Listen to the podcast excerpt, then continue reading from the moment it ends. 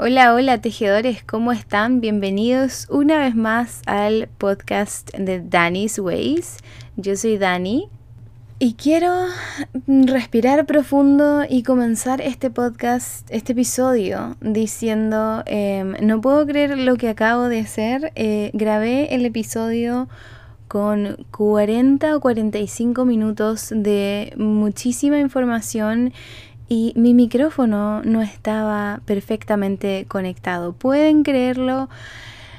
Ah, sí, no estaba perfectamente conectado y obviamente dije, yo sé que no les va a importar, lo subo y luego podemos hacer eh, el siguiente episodio con una mejor calidad, pero ay, es que no puedo darles esta... Em, mala calidad en el primer episodio de esta temporada, por favor, es que no puedo.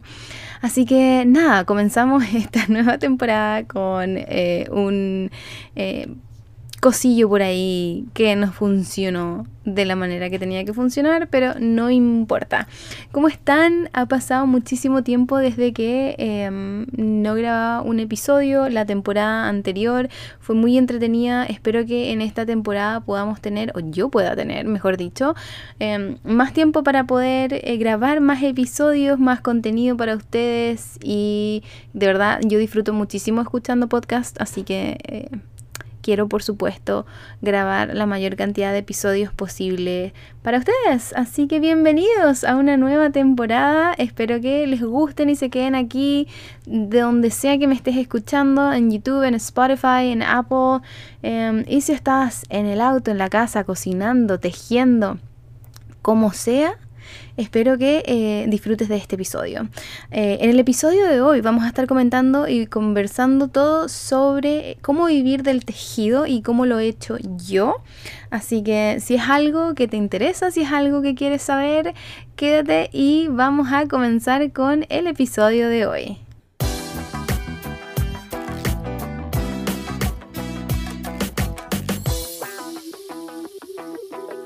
Bueno, ahora va a parecer un poco como chiste repetido porque voy a tener que conversar lo que ya habíamos conversado, según yo, lo que ya les había comentado, todo sobre... Eh, espérenme, que estoy buscando aquí en mi teléfono las preguntas que me habían dejado porque yo lo había cerrado, porque yo lo había grabado. Pero... Em, nada, ¿qué? Vamos a hacer como que nada sucedió y vamos a em, comenzar de nuevo. Em, esta es una de las cosas que hablábamos el otro día en Instagram y es que eh, muchas personas me preguntaban cómo hago yo con el tema de la maternidad porque ya tengo dos hijos em, y muy pequeñitos eh, por lo demás que consumen muchísimo en mi tiempo que cómo lo hago. Bueno, una de las cosas que no hago es esto, tener que grabar dos veces, sino que simplemente dejo y como me salió, me salió. Pero es que esto es un podcast, es un episodio de 40 minutos. No quiero que estés escuchándome por 40 minutos con un audio de mala calidad. Así que por eso lo vamos a hacer de nuevo. Bueno, en el episodio de hoy, como ya te comentaba al principio, vamos a estar conversando todo sobre cómo vivir del tejido. Si eres nueva o nuevo en esto del podcast de Danny's Ways, quiero comentarte un poquito de la dinámica y cómo es que funcionan los episodios. Eh, comenzamos con yo comentándote, bueno, soy yo la que habla todo el rato, pero eh, ustedes igual están un poco involucrados porque siempre les pido que me dejen sus preguntas en Instagram. Entonces comenzamos con la primera sección del episodio conmigo contándote eh, historias o contándote lo que yo pienso sobre el tema del que estamos hablando.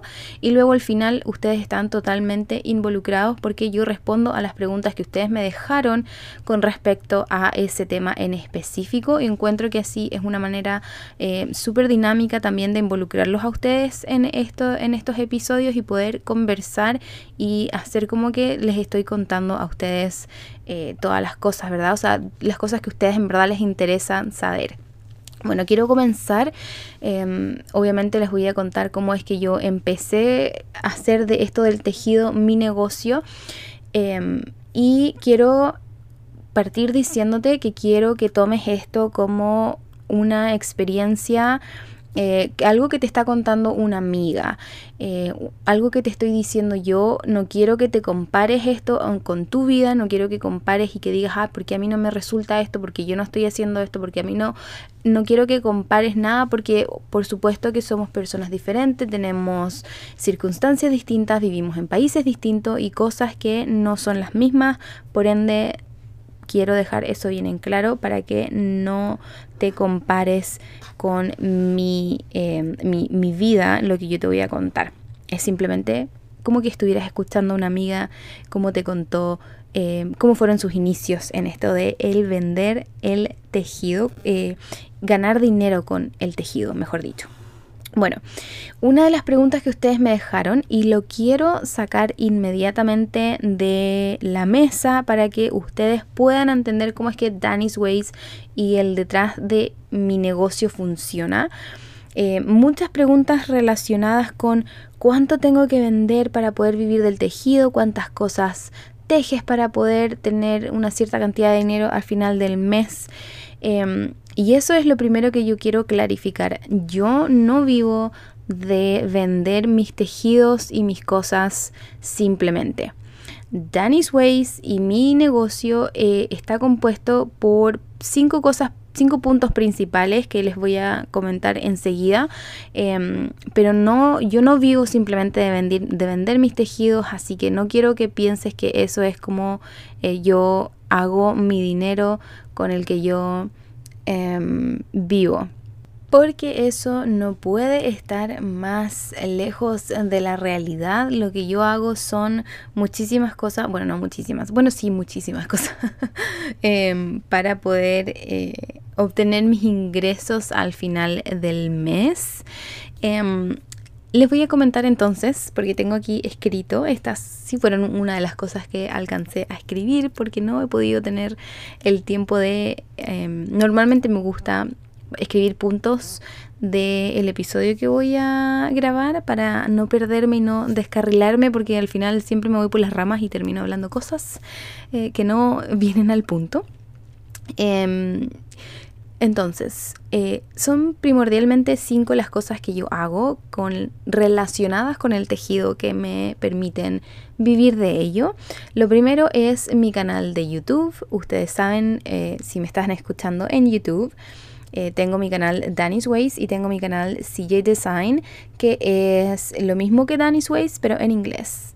Luego tengo mi blog, que también está Danny's Ways y CJ Design. Eh, básicamente hago lo mismo en dos idiomas, así que el trabajo es doble. También tengo venta de mis patrones online. Ustedes saben, si van a mi blog, se van a encontrar con millones de anuncios. Em, y esa es, por supuesto, una de las maneras en la que yo puedo monetizar mi trabajo. Y a la gente que no le gustan los anuncios y que encuentran que son desagradables, tienen la opción de comprar el patrón PDF, que también incluyen cositas que no están eh, siempre de manera gratuita en el blog, detalles que no siempre están de manera gratuita. Y por supuesto el formato PDF te permite tener los patrones y poder descargarlos, imprimirlos, tenerlos en tu teléfono, en tu tablet, donde quieras. Entonces tengo la venta de patrones que también están en inglés y en español. Y em, aquí en Canadá, porque también si no lo sabías, yo vivo en Canadá, soy chilena, pero vivo en Canadá. Eh, tengo venta de materiales Em, y también, también a veces los llevo y vendo un par de materiales y cosillas en Chile. Y luego también tengo al final eh, en la temporada otoño-invierno venta de mis productos, que eso es lo que ustedes siempre ven, los gorros y todas esas cosas que vendo en las ferias y cosas así. Entonces son bastante las cosas que yo hago em, relacionadas con el tejido que complementan todos mis ingresos al final del mes. Así que para contestar una de las preguntas de manera inmediata, ¿cuánto es lo que tengo que tejer para poder vivir del tejido? Mi respuesta es no lo sé porque no es eso simplemente lo que yo hago con relación al tejido. Ahora te voy a comentar un poquito cómo es que comencé yo con todo este tema del tejido, mi historia em, y cómo es que mi negocio ha ido creciendo. Yo comencé vendiendo gorros cuando iba a la universidad con mi mejor amiga eh, tejíamos un par de gorritos y los vendíamos, no era nada grande, no era nada eh, que digamos así que vendíamos muchísimo, en ese tiempo no tenía idea de, yo tejo desde que tengo 8 años, pero en ese entonces no tenía idea de eh, los hilos y las agujas y los ganchillos y los materiales y qué tipo era esto y qué tipo era esto otro, yo simplemente iba a la cordonería o la tienda donde vendían lanas de la esquina del típico donde la abuelita está vendiendo las lanas y compraba la que me parecía más bonita, o sea, ni siquiera veía el tipo de material ni nada, sino que compraba eso y con eso tejía los gorritos que vendíamos. Le, primordialmente, yo le enseñé a tejer a mi amiga, eh, le enseñé a tejer en telar porque era lo más fácil y lo más eficiente, como podíamos tener un gorro de manera fácil y rápida. Em, le enseñé a tejer en telar, entonces ella empezó tejiendo gorros en telar y yo tejía gorros en dos agujas también. Em, y así fue como empezó esto, el, gustillo por empezar a vender mis tejidos, pero como les digo, no fue nada grande, vendimos un par de gorros, no fue, no fue tanto, em, nos alcanzó para recuperar la plata de los materiales que habíamos invertido y, eso fue todo. Ya mi negocio en sí empezó eh, cuando me vine a vivir acá, a Canadá, em, y le empecé a vender a la gente que conocía alrededor mío, familiares, amigos. Em, a ellos les empecé a vender eh, los productos que estaba tejiendo y también les comenté a ustedes que todo empezó como más por un tema de necesidad. Eh, cuando yo estaba en Chile antes de venirme para acá, vendí todas mis cosas, todas mis pertenencias, mi, mi auto, em, todas las cosas que yo me había comprado con mucho esfuerzo, las vendí eh, y una vez que me vine acá, supe, por supuesto, que el dinero no iba a ser de manera eterna. Entonces me puse inmediatamente a buscar eh, maneras en las que yo pudiera tener un ingreso. Entonces, como les digo al principio, empecé vendiéndole a gente que conocía, em, gente de mi círculo, y una vez que eh, pasó, que le empecé a vender a esa gente, em, lo siguiente fue que conocí, ¿qué fue lo siguiente? Ah, lo siguiente fue que dije, ¿por qué si yo sé vender, o sea, si yo sé tejer todas estas cosas, ¿por qué no enseñar? Y hace muchísimo rato que a mí me estaba picando el bichillo de YouTube. Em, y yo quería hacer videos en YouTube. Entonces ahí fue, yo tenía una cámara en ese entonces mm, más o menos buena, pero no la sabía utilizar muy bien, así que no le saqué todo el, provecho que esa cámara se merecía. Em, y con esa cámara empecé a grabar mis primeros videos y si ustedes me siguen desde el inicio se darán cuenta que mis primeros videos fueron de costura y no de tejido. Eh, mi amor por el tejido ya había nacido, pero en ese entonces todavía no lo descubrí así como al mil por ciento. Em, entonces ahí empecé con mi, con mi canal de YouTube, con Danny's Ways, y en ese entonces no era nada que digamos que me dejara dinero ni nada por el estilo, era 100% hobby, porque uno cuando comienza en YouTube, YouTube no te paga inmediatamente, no te deja poner publicidad en tus videos inmediatamente, te piden un par de cosas y luego de eso recién te dejan... Eh, monetizar tus videos. Entonces al principio fue netamente por hobby. Em, entonces empecé haciendo eso y luego empecé conociendo el mundo de Etsy, que para la gente que no sabe, Etsy es una plataforma en donde se venden cosas, eh, manualidades, cosas que la gente hace, por supuesto, hechas a mano, em, y es una plataforma muy conocida, por lo menos en este lado del mundo. Fue cuando entonces conocí Etsy, em, todavía no abría mi tienda en Etsy, pero ahí conocí Etsy. Y entonces em, ahí también creé mi Instagram, eh, no subía tan muchas fotos ni cosas así como lo hago ahora. También abrí mi Facebook. Em, y una vez que eh, empezó todo eso, yo como que empecé a andar mi negocio allí. Em, pero ahí en ese entonces no me dejaba nada de dinero. Una vez que me llegó mi permiso de trabajo y que pude trabajar aquí en Canadá, encontré un trabajo en un supermercado en la área de la panadería y con eso, una vez que yo ya empecé a ganar un poco de dinero con ese trabajo, empecé a comprarme más cosas porque mi sueño todavía era seguir siendo youtuber y grabar videos y todo ese tipo de cosas. Em, entonces ahí, y cuando ya tuve un poco más de dinero, porque ya tenía constantemente dinero todas las semanas, empecé a comprarme más materiales para hacer videos, para trabajar, eh, equipos también para poder grabar mis cosas, empecé a buscar em, micrófonos y todo el tipo de cosas que uno necesita para grabar videos. Y en ese entonces, cuando ya tenía eh, un poco más de material y ya mis videos estaban andando, ya tenía un poco más de vistas, estaba, me parece que ya monetizando mi canal de YouTube, pero todavía no dinero suficiente para yo poder em, eh, pagar muchísimas cuentas ni nada de eso, sino que lo justo y necesario. Em, de hecho, ni siquiera ganaba, me acuerdo que, no sé, unos 20, 30 dólares, algo así. O sea, no, era, no era nada, de verdad, no alcanzaba para nada. Em, todavía tenía yo mi trabajo en la panadería. O sea, en la panadería, en el, en, el supermercado, en el área de la panadería. Y em, ahí ya había abierto yo mi tienda de Etsy, pero todavía yo no tenía idea sobre Etsy. No tenía idea de cómo funcionaba ni nada, pero había subido un par de productos. Y una vez que subí esos eh, productos, un día me llegó una notificación, o no, la notificación no me llegó. Yo así como que por la nada, por una cosa, un bichito que me picó, decidí revisar la app de Etsy. Y resulta que tenía una orden y a mí no me había llegado esa notificación, no tenía idea y yo, conchale, me llegó esta orden, la tengo que Salía que la tenía que enviar en dos días, no tenía idea cómo funcionaba porque era la primera orden que me llegaba en Etsy. Y mm, hice el gorro que me habían comprado, lo mandé y esa persona me dejó una reseña y fue como, wow, o sea, a esta persona de verdad le gustan las cosas que yo estoy tejiendo, de verdad les gusta eh, todo esto que estoy haciendo.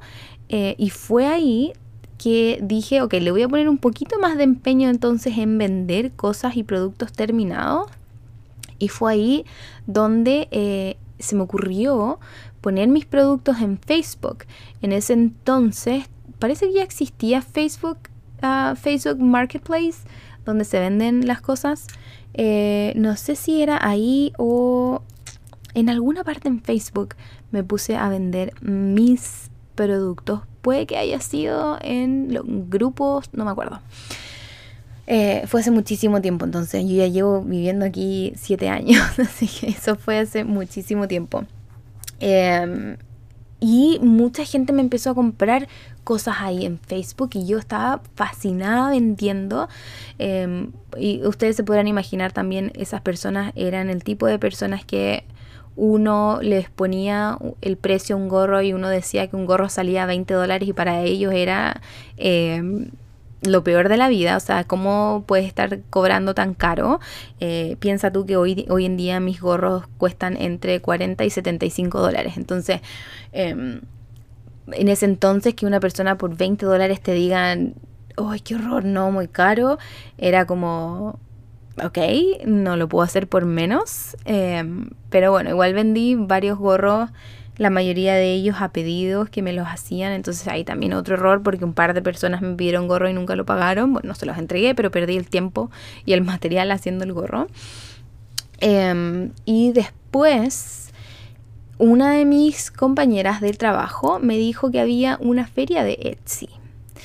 Em, bueno, antes de, antes de eso, eh, conocí también las ferias de los centros de comunidad, como de, barrios, eh, y hice, e hice por una temporada, no sé si fue una temporada o dos temporadas completas, ese tipo de ferias y la verdad es que mm, no, no, no, no, eso no fue mi público, pero tuve que pasar por la experiencia de hacer y de asistir a ese tipo de eventos para darme cuenta que ese no era mi público. Rápidamente, bueno, no rápidamente, después de una o dos temporadas me di cuenta que no lo era. Entonces, una de mis compañeras de trabajo en ese entonces me dijo que existía la feria de Etsy y que la iban a hacer en, me parece que septiembre o algo así. Y mm, yo obviamente dije, tengo que asistir a eso porque por supuesto que quiero ir a ver cómo es que las ferias de Etsy funcionan. Fuimos y, o sea, la cantidad de gente que había en esa feria fue impresionante. Y la calidad de los vendedores, las cosas, los puestos, los stands, todo era pero así maravilloso. Y yo dije, yo tengo que venir aquí. O sea, este, esto es lo mío. Este es mi público. Estas son... Em, esto es lo que quiero hacer. Y ahí fue entonces cuando me conseguí el dato de la persona que organizaba y bueno, obviamente ya ustedes si quieren saber más temas de ferias, les puedo dar más detalles y todo eso de cómo encontrarlo, eh, me dejan en los comentarios que quieren eh, temas y yo ahí los vamos a ver en otro episodio. Pero así también fue como, perdón, así fue como empezó eh, lo de las ferias y así fue como cambié también el público al que eh, quería yo apuntar. Así también ya empecé a conocer el tipo de hilos y el tipo de cosas eh, para vender de mayor calidad, etc. Em, y una vez que ya después tuve eso, y, ya tenía mi canal de YouTube en español, estaba haciendo las ferias, ya después me sentí más segura con mi inglés y abrí mi canal de YouTube de CJ Design, después abrí mi, abrí mi blog en español y también em, luego abrí mi blog en inglés. Y, eso, entonces hasta el día de hoy así es como han ido sucediendo las cosas y ahora yo hago todas estas cosas que les mencioné al inicio. Estas son eh, todas las cosas de cómo yo vivo de del tejido, todo relacionado con el tejido. Y em, les quiero también dar ideas y cosas, tips para que ustedes puedan vivir de sus tejidos, porque obviamente hay muchas personas que viven simplemente de vender cosas.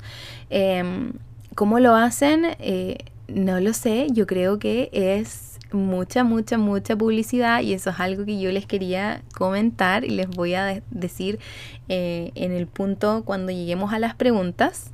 Eh, que no necesitas dinero para hacer publicidad, simplemente necesitas estrategias con redes sociales y esa es una de las cosas que tienes que hacer si es que quieres aventurarte en el mundo de vender y es que tienes que aprender, quieras o no, a utilizar las redes sociales, todas las plataformas, sobre todo las que están más de moda hoy en día como TikTok e Instagram, eh, porque esa es la única manera, eso es donde está el público. Entonces, si tú no estás en esas redes sociales, no vas a encontrar público, no vas a llegar eh, y no vas a poder vender hoy en día.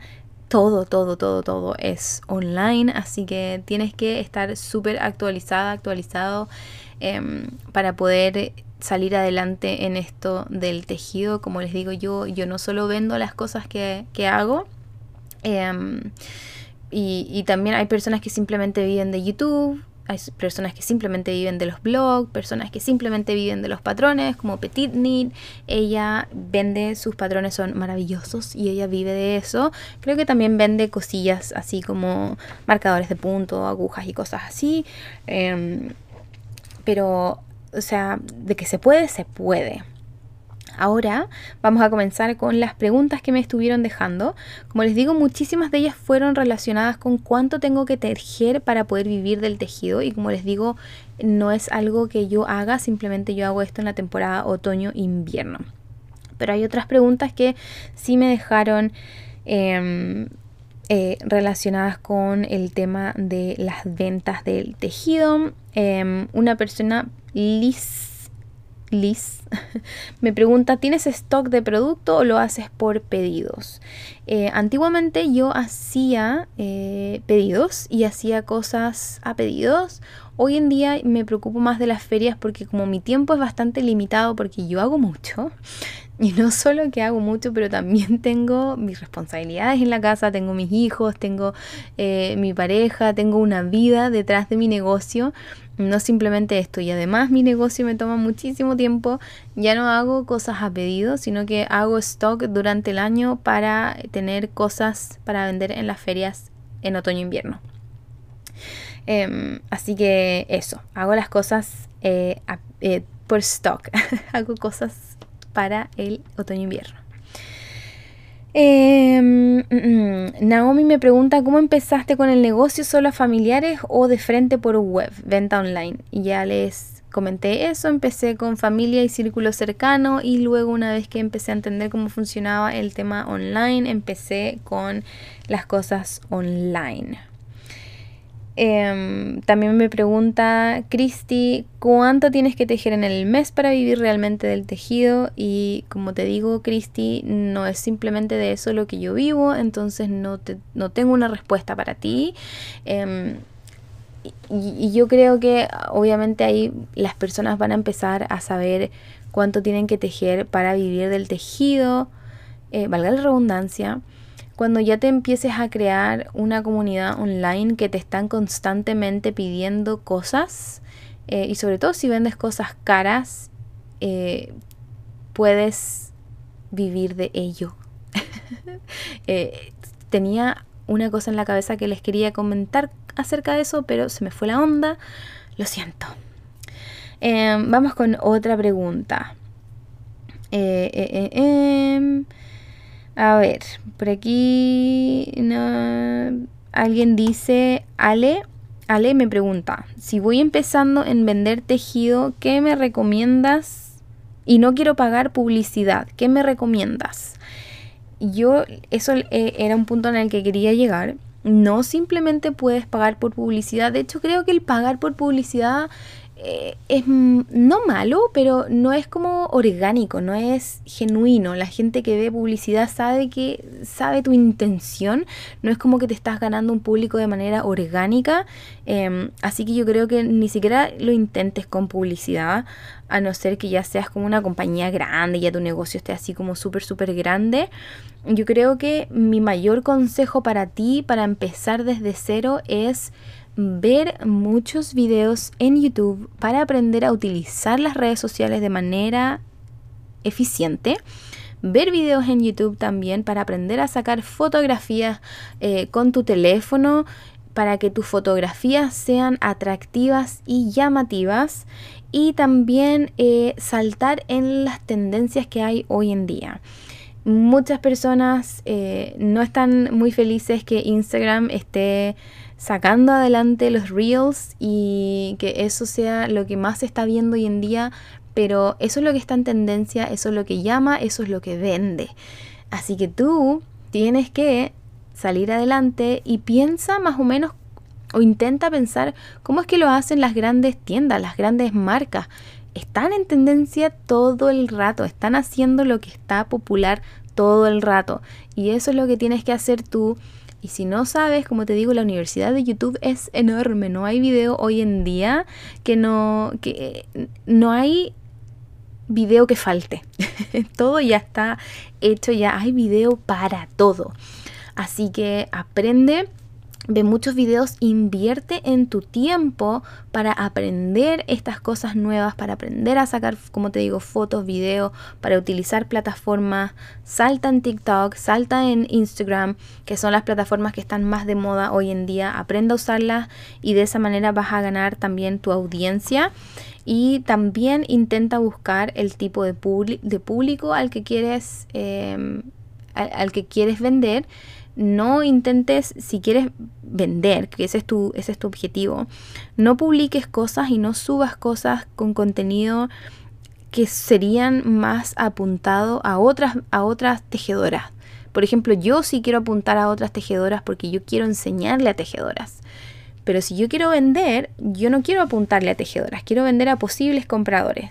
Entonces eso es lo que también tienes que hacer, es ponerte detrás de la mente del comprador. Por ejemplo, yo soy mamá, tengo dos niños, quiero comprarle em, una mantita para su cama no voy a buscar como mamá un hashtag que diga mantita crochet o crochet o tutorial crochet. No voy a buscar eso. Yo voy a buscar específicamente mantita para niño de dos años, por ejemplo. Piensa o intenta ponerte en la mente del comprador qué es lo que buscarías tú. Una vez que tú entiendas la mente del comprador, te va a ser más fácil también apuntar a esa persona porque vas a saber más o menos cómo escriben, qué es lo que están buscando, qué es lo que quieren ver, etcétera.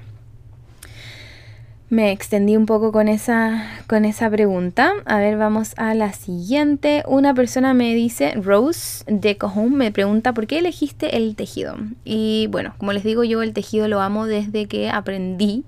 Más o menos tenía 8 años, ya hacen eso que 22 años atrás. ¡Wow! 22 años atrás. Eh, y siempre, siempre, siempre me ha gustado. Y una vez que vine para acá y pensé en eso, se me dio la oportunidad, fue simplemente como que e, e, era destinado. O sea, eh, fue algo que me nació tan, tan orgánicamente que, como yo les digo, yo empecé con esto el 2014. Em, algo tan, mi canal de YouTube, de hecho lo abrí el 2015, 2015, fue tan orgánico que simplemente lo supe, que el, tejido era lo mío. Em, Aquí, eh, eh, eh, Clau Cáceres me pregunta, ¿estás vendiendo con impuestos allá? aquí las cosas como funcionan en Canadá con tema de los impuestos son de la siguiente manera. Una vez que tú vendes una cierta cantidad de dinero al año, entonces el gobierno te impone que tengas que cobrar impuestos y tú pagar los impuestos. No es que tú estés pagando plata de tu bolsillo, bueno, para cuando son impuestos de eh, familia, personal, entonces sí, pero de manera de negocio, no es que tú estés pagando impuestos de tu bolsillo al gobierno, sino que tú le cobras esos impuestos a el cliente y tú actúas como de mensajero, cobras ese impuesto y tú se lo pasas al gobierno ese dinero nunca fue tuyo, ese dinero eh, tú simplemente se lo cobras a esa persona y se lo das al gobierno. Entonces, una vez que tú pasas esa cierta cantidad de dinero al año, el, gobierno te eh, impone que cobres impuestos. Mientras tú no hayas, em, no, no hagas esa cantidad de dinero al año, el gobierno no te exige que cobres impuestos. Yo, por mi parte, sí cobro impuestos. Eh, en todo lo que hago y se los doy al gobierno. Todos los, impuestos que yo eh, tengo de la gente se los doy al gobierno y también por supuesto pago eh, mis impuestos de manera personal y em, que era lo otro que les iba a decir con, con respecto a los impuestos, es que, ah, también tengo mi marca registrada porque para poder pagar los impuestos y todo eso también tienes que registrar tu marca, que también obviamente tiene sus pros, porque yo le estoy diciendo al gobierno, hey, estoy, esta es mi marca, eh, está registrada y yo estoy pagando esto, esto, esto, esto, esto y esto para mi negocio durante el año, por ende, eh, reduce, por favor, reduce la cantidad de impuestos que tengo que pagar para eh, ciertas cosas. Entonces el gobierno te ayuda en ese sentido y dicen, ok, tienes que pagar, no sé, esta cierta cantidad de impuestos, pero porque tú ya pagaste y compraste cosas pagando impuestos, entonces lo vamos a reducir. No sé si, si, si es un poco complicado, pero para responder a tu pregunta de manera más sencilla, porque siempre me voy por las ramas, sí, pago aquí, cobro y pago impuestos. Lo siento si mm, me fui por las ramas y se confundió un poco la cosa. Mi cerebro a esta hora son un cuarto para la una de la mañana. Este es el único minuto en el que yo puedo grabar y como les digo, estoy grabando este episodio doble porque lo eché a perder el primero, así que es, un poco tarde. Eh, pero bueno, sigamos entonces con las preguntas. Naomi también me pregunta cuánto stock de un modelo en específico recomiendas para poder ofrecer y no quedarse sin suficiente. Yo siempre les recomiendo irse con uno, máximo dos, así ya todo reventar tres modelos de cosas. y que los tejas en diferentes colores y diferentes tamaños. Cuando haces mucho, muchos diseños y muchas cosas, te enfocas tanto en hacer distintos diseños que es como son, muchas cosas. Si el cliente te quiere preguntar algo específico en una talla, vas a decir, no, es que no lo tengo porque tengo esto otro y, al final es mucho y, te vas a hacer la vida más complicada para ti tú misma. Entonces simplemente busca un par de modelos que te gusten y téjelos en todos los colores y en todos los tamaños posibles. Lo que yo hago para mis ferias son, elijo, mm, me parece que unos dos, quizás tres, no, me parece que dos modelos de gorro y los tejo, como les digo, en todos los colores, en todos los tamaños. Eh, tengo un solo, tejo un modelo de cintillos. Eh, también lo tejo en muchas tallas, muchos colores. Eh, tengo dos tipos de bufanda, no, un tipo de bufanda y un tipo de cuello, que un estilo y lo tejo de nuevo en muchos colores. Em, las botitas que ustedes saben, si me han visto en Instagram, que yo tejo, esas las tejo en diferentes tallas, diferentes colores. ¿Y qué más es lo que vendo?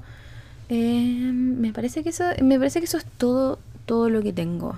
Em, y como les digo, una o dos tipos de o modelos de cosas y el resto diferentes colores y tamaños va a parecer como que tienes así como una variedad muy, muy, grande de muchas cosas pero en verdad no son diferentes colores y eso es lo que es maravilloso porque si un cliente te pregunta o te pide por algo lo tienes seguro porque ya lo tejiste en todos los colores Em, mm, mm, mm, ¿Qué más? A ver, em, tenemos más preguntas por aquí.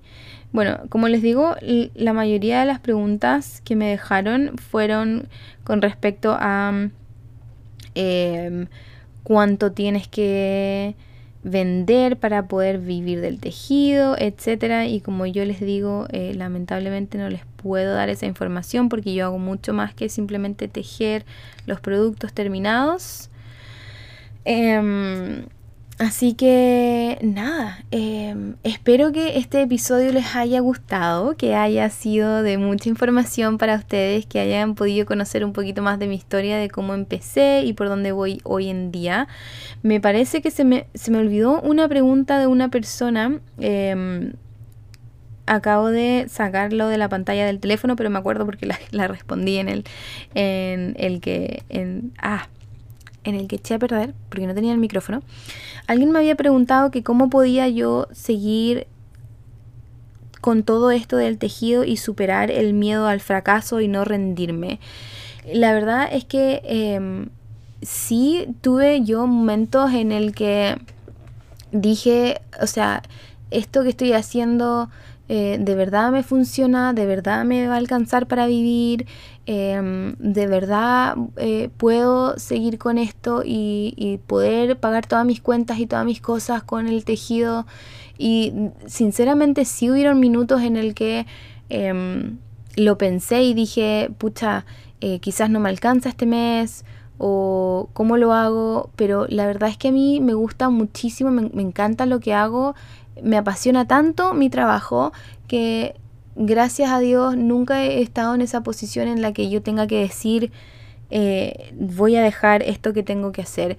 Prefiero trabajar mil veces 24/7 en algo que de verdad me apasiona eh, y, y salir adelante y el camino al éxito no es una línea continua hacia arriba, o sea, es en un zigzag, arriba, abajo, arriba, abajo. Vas a tener momentos buenos, vas a tener momentos malos en, en los que te vas a caer. La cosa aquí es saber levantarse y saber seguir adelante, salir adelante y si de verdad es lo que te gusta y lo que te apasiona, eso se va a ver reflejado en tu trabajo porque lo vas a hacer de manera maravillosa y eso es lo que se va a notar y eso es lo que el cliente también va a notar, que tu trabajo es precioso y que no tiene comparación con un producto que pueden encontrar en un supermercado, por ejemplo.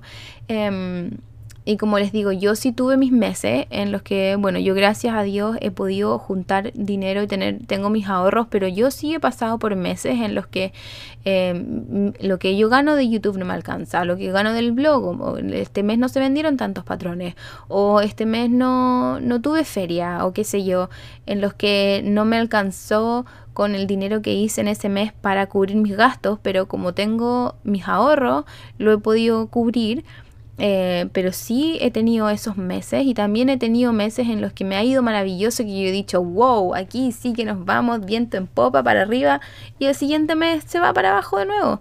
Y así es la cosa. Y como les digo, eh, tenemos que trabajar para seguir con ese camino al éxito, seguir con esa meta en mente de que un día lo vamos a lograr.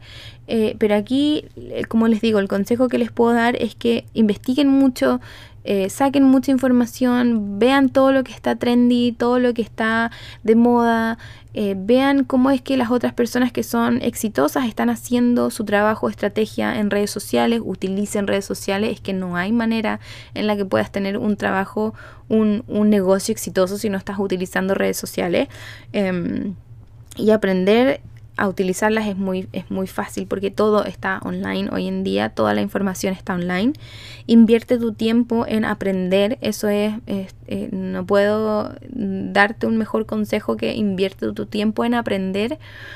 Y, y eso, no nos rindamos nunca, podemos lograrlo si podemos vivir de esto, si lo queremos y le ponemos todo nuestro empeño, no va a ser algo que va a pasar de la noche a la mañana, vas a tener que trabajar duro, pero estoy segura que si le pones empeño y mucha, mucha pasión, vas a poder llegar a la meta que es la que tienes en mente y estoy segura que lo vas a poder lograr. Así que nada, espero que de verdad les haya gustado el episodio de hoy. Me encantó poder conversar con ustedes de nuevo, que me estés escuchando donde sea, en el auto, en la cocina, viendo, eh, tejiendo. Em, estoy muy feliz de que eh, de poder estar de vuelta. Así que nada, si ustedes tienen ideas para próximos episodios, si me estás viendo en YouTube, déjame tus comentarios en YouTube. Y si me estás escuchando en Spotify o en Apple, te pediría muchísimo si le das a las 5 estrellitas para que así eh, podamos seguir saliendo adelante y mi podcast también sea recomendado para otras personas. Eh, y nada, estoy súper contenta de estar de vuelta y espero que les haya gustado este episodio. Y nos vemos, no, no nos vemos, nos escuchamos en el siguiente. Bye bye.